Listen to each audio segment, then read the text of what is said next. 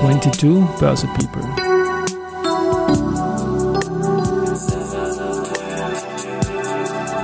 In summer 22, presented by Management Factory.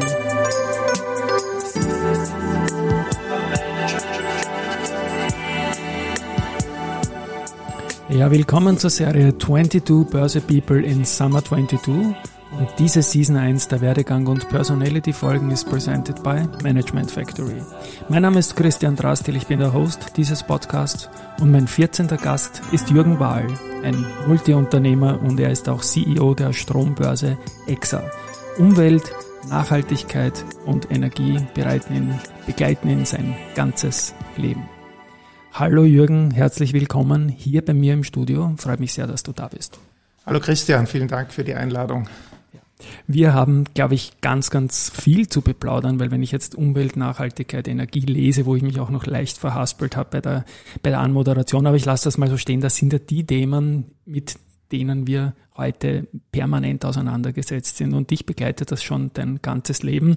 Das heißt ein bisschen ein Early Bird Doom und wenn ich jetzt CEO der Strombörse EXA lese und natürlich wusste ich das, ja, wir sind ja auch nicht weit entfernt von geografischen Faktoren her, glaube ich 500 Meter Luftlinie ist die EXA von uns entfernt, hier vom Donaukanal, äh, ist das sicherlich ein heißes Jahr jetzt in der aktuellen Gemengelage. Aber beginnen wir mal bitte mit dir. Ähm, wie bist du in, zu diesen Themen gekommen und wie bist du im weitesten Sinne in den Kapitalmarkt eingestiegen? Wann ist es bei dir losgegangen? Schon Inspirationen in der Schule? Ähm, ja, ich habe einen ähm, sehr engagierten Biologieprofessor gehabt, der sich schon damals in den 80er Jahren mit Ökologie auseinandergesetzt hat. Er war neben seinem äh, Gymnasialjob auch Bürgermeister einer kleinen Gemeinde und hat damals eben schon sehr viel mit dem Thema äh, Ökologie äh, sich auseinandergesetzt und in seiner Gemeinde und in seinem Umfeld gemacht. Und das hat mich irrsinnig inspiriert. Und äh, ich habe mir dann eben rund um die Matur überlegt, äh, was ich denn studieren könnte um eben auch äh, in dieses Umweltthema beruflich einzusteigen und bin so an die Universität für Bodenkultur gekommen. Mhm. Habe dort äh, Landwirtschaft äh, studiert mit Schwerpunkt Wirtschaft und nebenbei an der WU auch einen Außenhandelslehrgang gemacht. Und wie ich den fertig gehabt habe, habe ich ein Praktikum über die österreichische Außenhandelsstelle bekommen in Chicago und dort wiederum ein Projekt am Chicago Board of Trade äh, mhm. gemacht, wo es halt um Schweinehälften, Weizenfutures. Also klassischer geht's nicht mehr. Wall Street. Sojabohnen. Ja, genau, Wall Street in Chicago ähnlich. Ja. Ganz genau. Ja. Und das habe ich halt wahnsinnig spannend gefunden, habe das Projekt damals fertig gemacht und bin nach einem wunderbaren Sommer in den USA wieder zurück äh, gekehrt nach Österreich. Wie alt warst du da, wenn ich fragen darf? In der oh, CBOT? Das muss 93, 92 gewesen sein. So Mitte 20. Da war ne? ich, also Mitte ja. 20, ja. Ich kann das leicht rechnen, weil wir ungefähr gleich alt sind und ich möchte nochmal sagen, wow, zum Biologieprofessor. Das ist natürlich dann ein Glück, wenn man so eine Inspiration hat und nicht nur die Schneeglöckchen auswendig lernen muss. Ne? Das ist schon. Ja, das hat ja. mir halt damals wirklich gut gefallen und äh, dafür, ja, habe ich eben, wie gesagt, großes Interesse äh, entwickelt und äh, so hat sich halt das alles hintereinander ergeben. Also die CBOT war natürlich dann, die Chicago Boards of Trade war natürlich eine frühe Wurzel für weitere Jobs dann natürlich, die du heute zum Beispiel auch in der EXA begleitest, nehme ich an, oder? Das kriegt man nicht mehr ganz weg und schadet auch nicht im Lebenslauf. Ja, wie gesagt, das war ein, ein langer Weg, äh, bis ich dann letztlich an der Börse gelandet bin. Da waren einige berufliche Stationen dazwischen, aber es war halt eine gewisse Faszination, da ein ganz anderes äh, Agrar- und Marktmodell einfach da gleich nach dem Studium kennenzulernen. Wir haben ja noch in Marktordnungen gelebt, alles war staatlich, die Preiskommission hat es noch mhm. gegeben und so. Und dann lernst plötzlich ja, wie man eben äh, an einer Börse handelt, äh, wie eben dann dort äh, Preise ermittelt werden und so weiter. Und das war halt einfach, ja, total cool und eben anders wie das, was ich gelernt habe. Und dadurch, dass ich von Natur aus ein sehr neugieriger, wissbegieriger Mensch bin, hat mich das halt fasziniert. Auch das natürlich das Umfeld damals, äh, diese sehr, sehr schöne, Stadt Chicago ja. mit den vielen Wolkenkratzern, europäisch geprägt. Und Rocky relaxed. Balboa, ne? Ja, da bist du auch mal raufgerannt, die Treppen muss man machen, wenn man dort ist, oder? Ja, sicher. Ja, und wir genau. sind dann auch nach der Arbeit jeden Tag am Michigansee laufen gegangen Schön. und dann ja. dort ins Wasser gesprungen und so. Also das war einfach ein wunderschöner Sommer und den, einer der schönsten wahrscheinlich, die ich so als Jugendlicher äh, ungebundener erlebt habe. Und mhm. äh, ja, darum erinnerte ich mich immer sehr, sehr gern zurück. Ich sehe dann noch irgendwas extrem Lässiges in deinem Lebenslauf, nämlich McDonalds. Wenn man dann genauer schaut, Environment, Waste Management, ist man schon wieder nahe dran an deinen Skills und deinen Interessen. Aber wie war diese Zeit und wann war das? Ja, das, äh, das war dann von äh, 94 bis 96. Ähm, wobei da der Sprung hin jetzt sehr klein scheint, aber für mich war er ein sehr großer, weil ich dazwischen äh, meinen Zivildienst äh, im Himalaya gemacht habe als Entwicklungshelfer als Sherpa. Und äh, naja, Sherpa, ich habe halt dort in einem Forstprojekt die ganzen kaufmännischen und administrativen Themen äh, mit abgearbeitet und äh, mitgeholfen, das Projekt weiterzubringen. Aber mir ist halt in der Entwicklungshilfe überhaupt viel zu wenig weitergegangen. Und dann habe ich mir gedacht, wie ich zurückgekommen bin, nein, ich möchte eigentlich in einem, in einem gescheiten, leistungsorientierten Job arbeiten. Und da hat sich eben diese Opportunity bei McDonalds aufgetan, eben weil ich einen äh, doch damals schon nicht alltäglichen Lebenslauf hatte, mhm. hat das eben beeindruckt und so bin ich dann zu McDonalds gekommen und habe dort eben in zweieinhalb Jahren äh, ein Abfallsammel- und Verwertungssystem mit aufbauen dürfen und halt einmal wirklich gelernt, wie eine professionelle Unternehmensorganisation mhm. funktioniert und bin halt da mittendrin gesteckt in, ein, in der Zeit, wo halt McDonalds den Markt in Österreich aufgebaut hat. Also ziemlich, ziemlich spannend und eine ja, wilde Zeit. Mit sehr viel Arbeitseinsatz verbunden.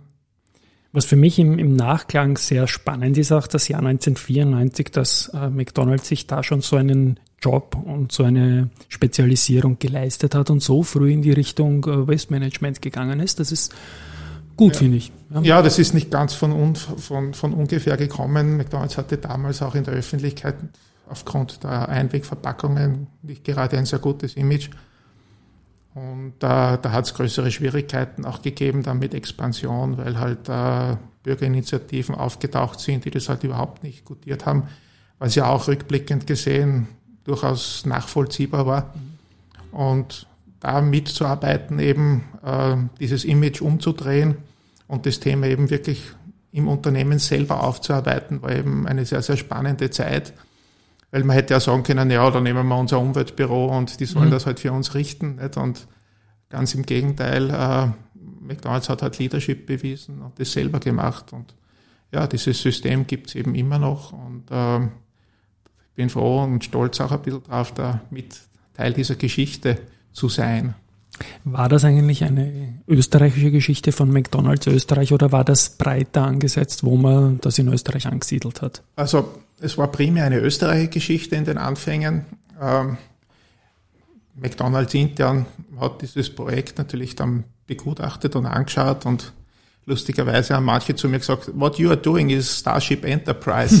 Okay. Also das war sozusagen von der Lebensrealität in Amerika so weit weg, ja, dass sie es immer ein bisschen auch belächelt haben, äh, aber dann doch äh, den Ernst der Situation kannten. Als börsennotiertes Unternehmen will man natürlich also kaum in größeren Umweltproblemen anstreifen, schon gar nicht in Europa.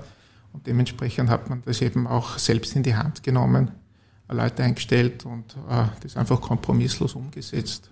Zusammen mit den Franchise-Nehmern, mhm. die das natürlich auch kostenmäßig mittragen mussten. Spannend, spannend. Ich habe dann als nächstes stehen Umweltministerium. Jetzt weiß ich nicht, ob es direkt angeschlossen hat, aber das war dann doch eine wichtige Phase auch in deiner Laufbahn. Ja, die, diese Abteilung, also die Abteilung Waste Management wurde dann in ein eigenes Unternehmen ausgegliedert und äh, das war für mich dann irgendwo so äh, die Weggabelung, mir auch wieder was Neues anzuschauen. Und ich bin dann über die industriellen Vereinigung, da war ja ein Jahr lang als Trainee verantwortlich äh, für Abfallgesetzgebung und Verhandlungen etc. Habe da die Verpackungsverordnung naheliegenderweise äh, für die gut. Industrie mitverhandelt. Also irgendwann einmal Meier Mellenhoff CEO. Ich habe jetzt viel, wenn man die Geschichte durchgeht. Ja. Ähm, und, und so bin ich dann halt auch äh, mit dem Umweltministerium damals in Kontakt mhm. gekommen. Das war damals ähm, Schüssel, glaube ich, zwei, ungefähr, oder? Die Ära. Das war die Ära Schüssel 1 ja, in, der, okay. in der schwarz-roten mhm. Koalition mit genau. Viktor Klima als Bundeskanzler. Mhm. Und dann ist es schon langsam in Richtung EXA gegangen, nehme ich an, oder? Also wir sind jetzt Mitte der Nullerjahre. Noch nicht ganz. Also ich, ich war ganz. fünf Jahre im Umweltministerium und habe dort dann eine, eine sehr, sehr spannende Zeit erlebt, weil eben von 97 bis 2002 das ganze Energiethema neu gestaltet wurde. Es wurde da die Energieliberalisierung quasi genau. umgesetzt und wiederum von einem quasi zentralen Modell über den Bundeslastverteiler, der beim Verbund angesiedelt war, ist man dann in Richtung Marktwirtschaft gegangen und hat dort äh, versucht, damals diese ganzen Elemente eines freien Markts einzuführen, Unbundling etc., all diese Dinge. Und meine Aufgabe quasi mit, dem, mit den Fachleuten des Umweltministeriums war es eben äh, zu schauen, wie kann man erneuerbare Energieträger damals eben 97 ins äh, Energiesystem integrieren, mhm. sodass das auf Augenhöhe funktioniert und auch also quasi eine gewisse Marktdurchdringung erreicht wird, äh, weg von der Nische hinein in den Markt, in den Mainstream. Das war damals die große Herausforderung und der gesamte Umbau äh, des Förderwesens. Das Umweltministerium hatte einen großen Fonds, den Umwelt- und Wasserwirtschaftsfonds, der dann umgestaltet worden ist von einer Postindustrieförderung. Du kannst dich noch erinnern, sicher an, das, an die Zeit saurer Regen, da hat man Na große Rauchgasentschwefelungsanlagen ja. bauen müssen, nachrüsten müssen. Das wurde dann natürlich äh, vom Staat mit gefördert für die großen Industriebetriebe. Und das wurde dann umgebaut in ein modernes äh, Klimaschutzinstrument, wo eben ganz gezielt erneuerbare Energieträger eben gefördert worden sind. Und ja, da war ich halt mitten im Team drinnen und konnte da halt auch mitschalten und walten. Es war halt wahnsinnig spannend und quasi eine zweite Ausbildung, äh, die ich dann nach meinem Studium und nach der ganzen Abfallwirtschaft da noch einmal genossen habe in den fünf Jahren. Und der Sprung zur EXA ist dann wie erfolgt? Der ist dann, äh, da gab es dann noch dazwischen äh, äh, mehrere Jahre im, im Consulting. Ich habe dann dieses Wissen umsetzen können in verschiedenen Projekten in einer großen österreichischen Consulting-Firma, wo es sehr stark um Klimaschutzberatung gegangen ist. Wie kann ich mein Carbon-Portfolio äh, optimieren? Da kam dann auch der CO2-Handel auf. Mhm. Ähm, das war dann so mein, mein Sprung äh, Einerseits mit einem Standbein Richtung Selbstständigkeit und der, der wiederum hat dann äh, das Engagement bei der EXA ergeben. Mhm. Und du bist heute CEO der EXA jetzt eigentlich schon seit mehr als zehn Jahren, glaube ich, oder? Seit ja, das 16. Jahr mittlerweile. 16. Jahr. Ja, und das war doch eine zum Teil ruhige Zeit und zum Teil auch unglaublich wilde Zeit, nehme ich an, oder? Wie hoch ist die Volatilität im Geschäft gewesen? Nicht in den Charts, meine ich mal, sondern im Geschäft. Ja, ich würde sagen, die ist ähnlich volatil, wie die Charts momentan sind. Ja. Ähm, es hat angefangen damit, dass die EXA damals äh, den Businessplan nicht erfüllen konnte und halt als Sanierungsfall übernommen werden musste von uns. Mhm. Und es folgten da ja, zwei sehr intensive Jahre, quasi Turnaround-Management und äh, Wachstum äh, sicherzustellen. Das ist dann Gott sei Dank gelungen. Das waren die goldenen, ersten goldenen Jahre des Stromhandels, wo quasi auch Österreich, Börsenrallye, Osteuropa-Fantasie mhm. der, der, Standplatz, der, der, der Wirtschaftsstandort Wien mit der Börse so den ersten größeren Aufschwung genommen hat. Und in diesem Windschatten sind wir auch mitgesegelt äh, und haben äh, es auch geschafft, neben österreichischen, deutschen Handelsteilnehmern auch Osteuropäer äh, mit äh, zu gewinnen. Mhm und hatten zu Spitzenzeiten knapp 80 Handelsteilnehmer aus 16, 17 verschiedenen Ländern äh, wie das alles in voller Blüte war und mussten dann halt auch die letzten Jahre zur Kenntnis nehmen, dass durch die Finanzkrise dann auch äh, die Warenmärkte und die Energiemärkte wiederum rückreguliert worden sind zu einem guten Teil. Und das hat natürlich auch dazu geführt, dass die goldenen Jahre des Stromhandels quasi dann so, würde ich sagen, um 16, 17, 18 herum eher wiederum rückläufig geworden sind. Sind aber mittlerweile wieder gekommen, oder? Kann, kann man naja, also natürlich spielt der Stromhandel äh, nach wie vor eine sehr, sehr wichtige Rolle. Aber es hat sich sozusagen der Mindset etwas geändert. Jetzt will ich gar nichts von den hohen Preisen reden, sondern äh, die Märkte haben anfänglich natürlich ein höheres spekulatives Momentum gehabt, mhm. waren dadurch auch volatiler und dadurch war es halt auch viel, viel spannender äh, zu handeln. Und deswegen hat der Handel auch damals sehr floriert. Und äh, mit der Finanzkrise und äh, den ganzen Regulierungsinstrumenten, die man auf den Finanzmärkten eingeführt hat, hat man dann auch quasi den Energiehandel re-reguliert, mhm. hat dort also auch sehr viel Bürokratie, Sicherheiten eingeführt und das hat natürlich dann auch zum Teil nicht ganz unberechtigt, muss man dazu sagen, auch zu einer gewissen Eingrenzung äh, mhm. geführt, äh, die die Unternehmen dann durchführen mussten. Also der Christoph Boschan, der CEO der Wiener Börse, sagte immer, dass das absolute Preisniveau von seinen Indizes und seinen Underlyings jetzt nicht unbedingt äh, allzu viel mit dem Geschäftsergebnis zu tun hat. Gibt es da eine Korrelation bei euch, dass das Ergebnis tendenziell besser ist, wenn der Strompreis durch die Decke geht? Naja, durch die Decke gehen ist relativ, nicht? Was, was durch die Decke gehen vor 2006 oder 2008 gegolten hat, ist mit dem nicht vergleichbar, was wir derzeit erleben. Ja. Ähm, äh, wir waren eigentlich eher immer ein Krisengewinner. Ähm, und äh, die jetzige Krise ist so enorm. So etwas haben wir ja in Wahrheit äh, quasi jahrzehntelang nicht erlebt. Und ähm, diese Krise muss man auch dadurch anders bewerten. Und äh, ja, es ist einfach äh, auch für uns insofern durch die extrem hohen Preise schwieriger geworden, weil ja jeder Händler für ein Handelsgeschäft Sicherheiten hinterlegen muss. Mhm. Und wenn sich der Preis äh, bei uns an der Börse hat er sich in etwa verzehnfacht, mhm. jetzt wenn ich zurückschaue vor einem Jahr, dann äh, heißt es natürlich auch äh, die zehnfachen Sicherheiten. Und die Volatilität spielt und die sich Volatilität auch und das Risiko ist natürlich ja, damit ein ganz ein anderes, wenn ich mit so hohen Geldbeträgen dann noch mehr muss. Margin dann höchstwahrscheinlich. Ganz genau. Und ja. darum sozusagen der Shift äh, vom Handelsgeschäft hin mhm. zum absoluten Minimum, das heißt Versorgungssicherheit gewährleisten, ja. mein Portfolio managen, schauen, dass meine Kunden genug Strom haben, mhm. that's it. Ja.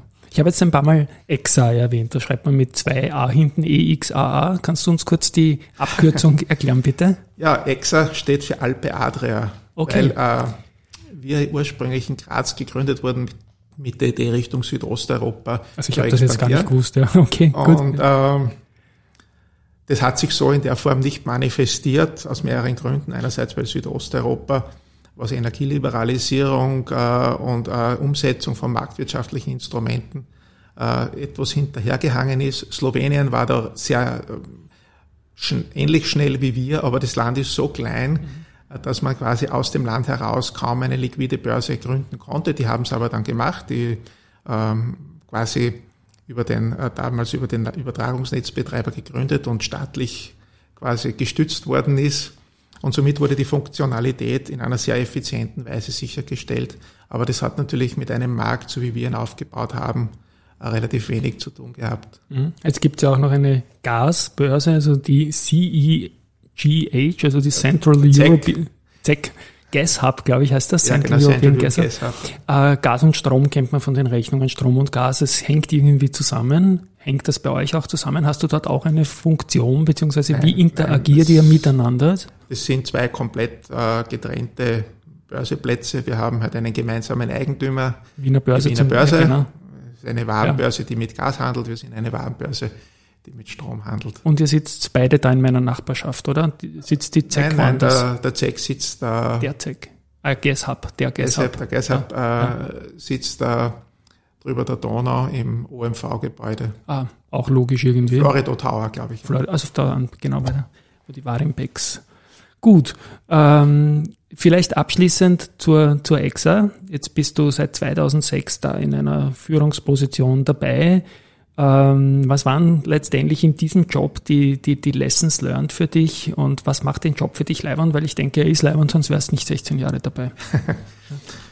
Ja, es waren, wie gesagt, bis jetzt sehr schöne Jahre, äh, die durchaus immer auch gewissermaßen fordernd waren.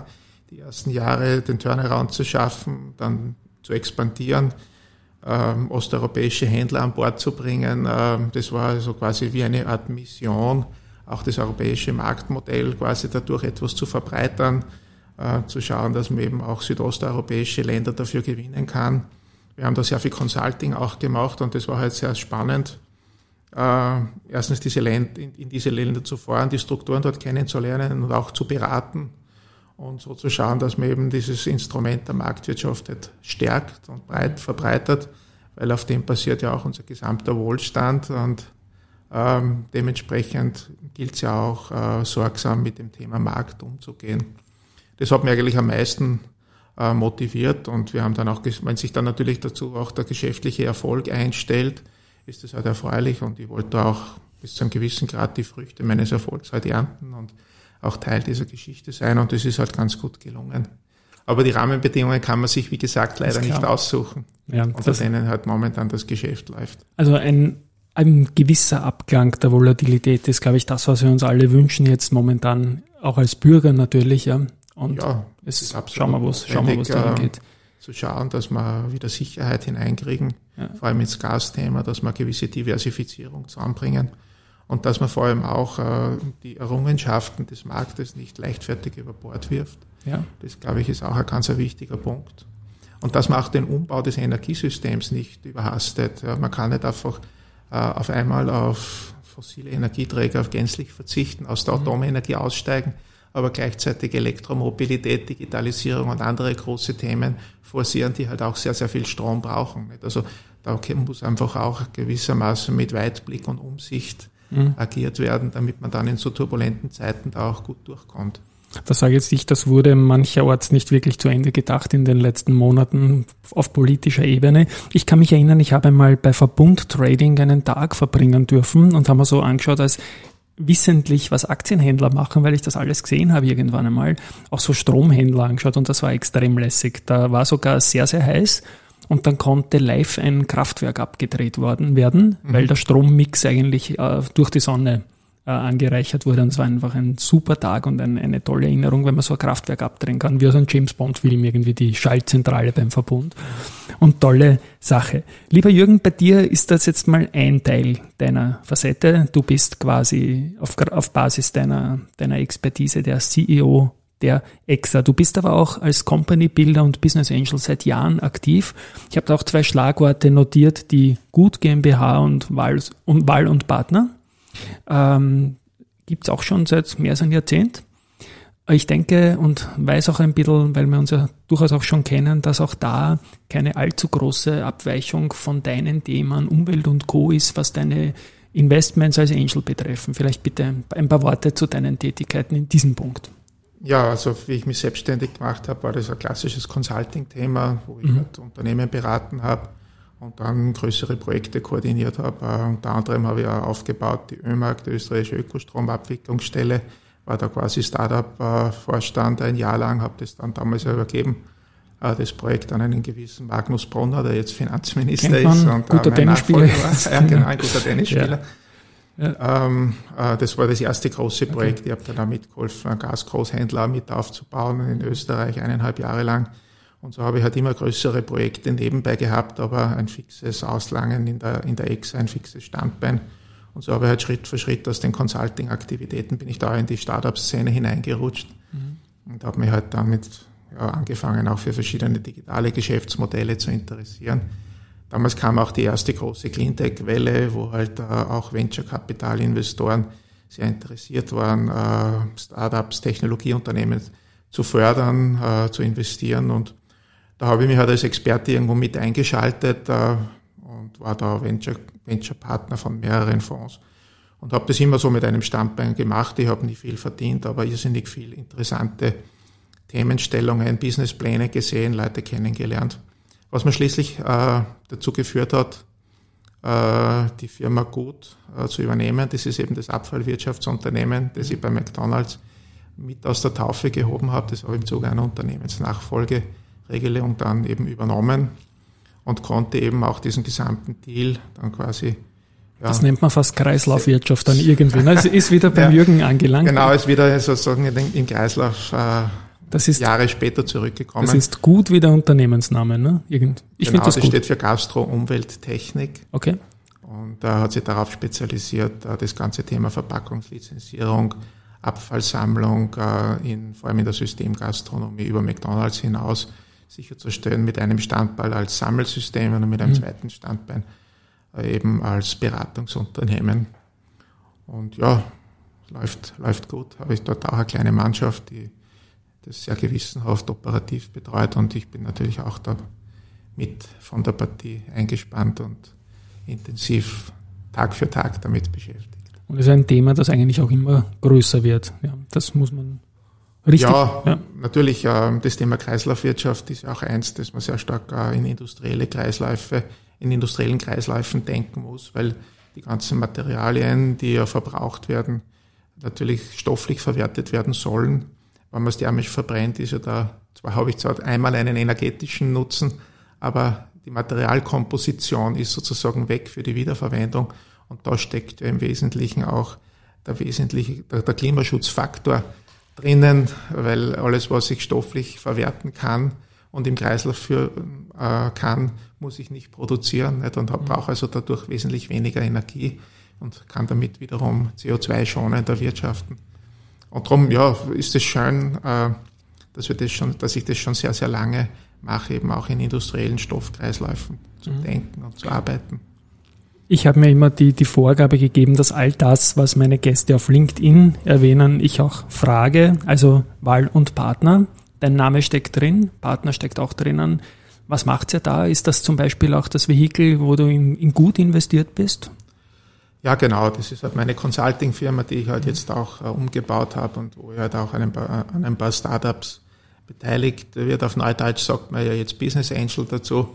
Das heißt also, man hilft jungen Unternehmen, jungen Unternehmern, die also zum Teil äh, noch in Ausbildung sind oder gerade ein Studium abgeschlossen haben und in die Selbstständigkeit gehen, vor allem mit Know-how, auch mit ein bisschen Geld, um ihre Unternehmen halt in einem ersten Schritt mit aufzubauen und die Idee einmal überhaupt in einen, in, sozusagen in einen, in einen unternehmerischen Kontext zu bringen. Mhm. Und ja, das ist halt, wie gesagt, aus meiner Historie heraus eine gewisse Leidenschaft und ein gewisses Interesse, wo ich anfänglich relativ selbstlos auch äh, jungen Menschen helfe, aber wenn es halt intensiver wird, dann auch entweder ein bisschen was dafür verlang oder halt eine Beteiligung eingehe ja, für meine. Arbeit, die ja. ich dann auch letztlich mit hineinstecke. Jungen Menschen helfen ist so das Stichwort irgendwie und auch irgendwie die, der rote Faden, der sich durch diese Börse People Serie zieht. Äh, ich denke, du wirst aufgrund der Vielfalt deiner Tätigkeiten auch mit vielen Menschen und auch etlichen jungen Menschen in Kontakt kommen. Wenn die sich im Umfeld unserer Branche im weitesten Sinne investieren, vielleicht Börse, Unternehmertum engagieren wollen, was rätst du denen, wenn dich jetzt wer 17-, 18-Jähriger vom Schulabschluss fragt, wie gehe ich es denn am besten an, ins kalte Wasser springen oder irgendwas studieren oder ist das Ganze rein typbezogen? Ja, also ich würde ja mal jedem raten, eine gute Ausbildung zu machen. Das ist in Zeiten wie diesen äh, wichtiger denn je. Mhm. Ähm, das ist das Erste. Das Zweite ist, ähm, ich habe immer Gelegenheiten, die mich begeistert haben, beim Schopf gepackt ähm, und äh, nicht nach links und nach rechts geschaut, sondern wenn ich überzeugt war, dass mir das gefreut, dann habe ich es einfach gemacht. Mhm. Auch wenn ich jetzt nicht das Gefühl hatte, das ist perfekt auf mich zugeschnitten, Darum habe ich auch einen sehr breiten Lebenslauf und verschiedene Dinge gemacht. Aber mit einem jeder, roten Faden auch durchgezogen. Ne? ja, schon. Der, wie ja. gesagt, der rote Faden Rund um war, deine Stärken und war Nachhaltigkeit, Energie, ja. Umwelt und äh, diesen Themen bin ich treu geblieben. Da habe ich mich inhaltlich auch intensiv damit beschäftigt.